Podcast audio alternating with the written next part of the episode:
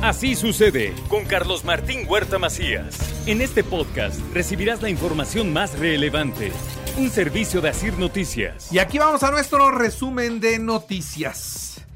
Y comenzamos con la muerte de la activista Cecilia Monzón. El gobierno del estado deja muy en clara esta situación y dice se investigará a fondo y muy pronto conoceremos a los responsables de esta ejecución descartan impunidad en el caso, se trabajará a fondo. Esto es lo que comprometió el gobernador de Puebla.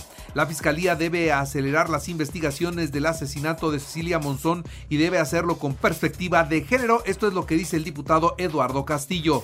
Sí es un tema urgente, sin duda alguna. La Fiscalía tendrá que hacer lo que le corresponda conforme a tiempo y conforme a derecho. Les recuerdo que yo también conozco la ley, soy abogado y eh, hay tiempos sin duda que se tienen que acelerar. El homicidio que se cometió de la activista Ceci Monzón, pues no está de menos para echarlo a, o olvidarlo. El asesinato de Cecilia Monzón obliga a la comparecencia del secretario de Seguridad, eso es lo que considera el diputado Rafael Micalco para que las autoridades nos proporcionen información respecto de los feminicidios que van al día de hoy y qué se está haciendo en este tema. Eso fue antes del asesinato, de la ejecución de Cecilia. El tema de la comparecencia del secretario creo que ya es necesaria. Creo que la comisión del Congreso tenemos que hacer un llamado para que asista, nos dé información, nos dé cuentas de lo que está haciendo, de cómo están los números. Canacintra pide la regulación más estricta para el uso de las motocicletas, ya que se están ocupando para asaltos y, como en este caso, para ejecuciones. Se acabaron los privilegios de parte del gobierno. Hoy hay servidores públicos, esto lo destaca el gobernador durante la inauguración de Ciudad Judicial en el municipio de Tepeaca. Mientras los mercados en abandono se han convertido en picaderos, esta denuncia la pone sobre la mesa el presidente municipal de Puebla. La Secretaría de Educación Pública y los padres de familia tienen que cuidar a sus hijos para evitar que se repita lo sucedido en el Centro Escolar Morelos, donde se distribuyeron brownies con marihuana. Cinco estudiantes se intoxicaron y tuvieron que llegar al hospital para su atención médica. Tenían droga estos pastelitos. En cuanto a los ambulantes, un operativo retiró a los ambulantes del centro histórico, se habían adueñado de la zona de los mercados, eh, mejor dicho, de la zona de pescados y mariscos, sí, ahí en la 18, ahí han estado los operativos, están limpiando la calle, porque ahí también tienen que poner los parquímetros. Claudia Rivera dejó 500 patrullas chatarra. Esto lo denuncia el ayuntamiento al tiempo de anunciar que ya vienen 300, 200 coches y 100 motocicletas. Sobre las barrancas, el Ayuntamiento de Puebla está limpiando también para evitar inundaciones y puntos de riesgo durante la temporada de lluvias que ya la tenemos a la vuelta de la esquina. Los comerciantes del centro histórico están en contra de que se limite a cuatro horas el uso de un cajón de estacionamiento, así lo dice José Juan Ayala, una situación que sigue siendo motivo de discusión. Yo no negocio nada con nadie. Esto lo dijo muy claramente el gobernador tras la recuperación de los lavaderos de Almoroya. Serán parte pues de toda una estrategia de turismo donde la gente pueda ir, la gente pueda ver y recorrer toda esa zona histórica de Puebla que es la verdad muy muy bonita.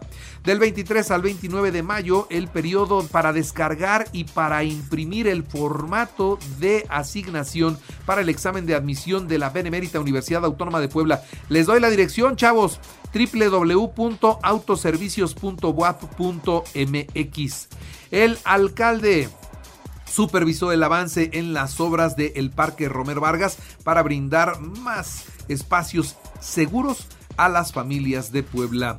El miércoles inicia la vacunación contra el COVID en la Mixteca y en Tepeji de Rodríguez para los de 12 a 14 años de edad. Le actualizo los datos COVID, son los números del fin de semana. Viernes, sábado y domingo fueron 43 nuevos contagios, 0 muertos. Ya nada más hay 15 hospitalizados y uno se reporta como grave. Ahora, revisando la información nacional, déjeme decirle que el gobierno de España, presidido por el socialista Pedro Sánchez, exigió al gobierno de México al gobierno del estado de Puebla el esclarecimiento del asesinato de la abogada y defensora de los derechos humanos Cecilia Monzón, quien también tenía nacionalidad española. Una encuesta realizada por el periódico El Universal destaca que el presidente de la República tiene una aprobación del 63%. Sigue muy bien calificado el presidente de México.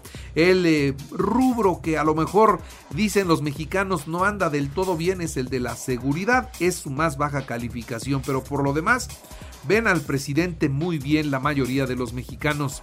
Un vuelo de Viva Aerobús que salió del aeropuerto de Villahermosa sufrió un percance, se metió una, una ave al momento de despegar en una de las turbinas y eso obligó que el avión regresara para poder ser reparado. No pasó más allá de un susto. Tres personas fueron asesinadas con armas de fuego en un ataque directo que ocurrió en un despacho jurídico de la colonia Roma en la Ciudad de México. México será anunciado como el séptimo país que captó más divisas en el 2021 por el concepto de turismo, hecho que demuestra la potencialidad o el potencial que tiene nuestra nación en todo el mundo. Esto lo destaca el secretario de Turismo Miguel Torruco. México omitió exámenes médicos y toxicológicos al personal del sector aéreo durante todo el 2021, pese a que son requisitos para recuperar la categoría 1 de seguridad aérea que perdimos y que se ve no va a regresar pronto. Los embajadores de México en Estados Unidos, Esteban Moctezuma, y de Estados Unidos en México, Ken Salazar, se reunieron con el presidente de México, López Obrador. El diplomático estadounidense comentó que trataría otros asuntos cuando se le preguntaba si el tema sigue siendo la cumbre de las Américas, que estamos prácticamente a dos semanas de que inicie allá en la Unión Americana. El presidente Andrés Manuel López Obrador informó que pidió a la Fiscalía General de la República abrir una investigación por el cierre de una válvula en una plataforma petrolera en Campeche, pues esto pone en serios peligros de un gran desastre a esa plataforma que se investigue, pide el presidente. La vacuna anticovid para menores de 5 años es segura y efectiva, esto es lo que dice Pfizer. El anuncio se produce en un momento en el que la Agencia de Medicamentos de los Estados Unidos tiene previstas varias reuniones para analizar la autorización de la vacuna contra el COVID para este segmento de la población. El hombre asesinado el domingo en un tiroteo en el metro de Nueva York era mexicano. Era mexicano, la policía de Nueva York sigue investigando y tiene que dar con este asesino. Estados Unidos está preparado para lidiar con la viruela del mono. Esto es lo que dice el presidente Joe Biden, que la vacuna de la viruela humana es eficaz contra esta enfermedad zoonótica y afirmó que su país dispone de suficientes reactivos para poder enfrentar esta situación.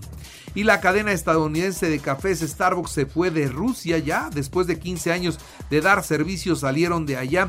Hoy se cumple, por cierto, ya una fecha de tres meses. Ya son tres meses de la guerra de Rusia contra Ucrania. Y pues siguen sumándose más y más y más muertes lamentablemente a este movimiento que solamente entiende la ambición del presidente Putin. En los deportes, Atlas Pachuca jueves a las 9 de la noche y la vuelta el domingo a las 8 de la noche. El América presentó una oferta a Fernando Ortiz para que se mantenga como el entrenador. Las Chivas son campeonas de la Liga Femenil al vencer al Pachuca 4-3. Los Pericos abren serie como visitantes ante los generales de Durango hoy a las 7 y media. Dodgers 10-1 a Nacionales de Washington, Orioles de Baltimore 6-4 a los Yankees. En el baloncesto, los Celtics de Boston derrotaron 102 a 82 al calor de Miami y empataron la serie por el título de la conferencia este a dos juegos por bando fue presentada la playera y la medalla que se utilizarán en el Duatlón Puebla Buap que se realizará el domingo a las 7 de la mañana en la explanada del Complejo Cultural Universitario. Y recuerde que así sucede está en Radio y ahora puede escuchar a toda hora y en cualquier dispositivo móvil o computadora nuestro podcast con el resumen de noticias, colaboraciones y entrevistas. Es muy fácil, entre a la aplicación de Radio, seleccione el apartado de podcast, elija noticias y ahí encontrará la portada de Así sucede. Así sucede con Carlos Martín Huerta Macías. La información más relevante, ahora en podcast. Sigue disfrutando de iHeartRadio.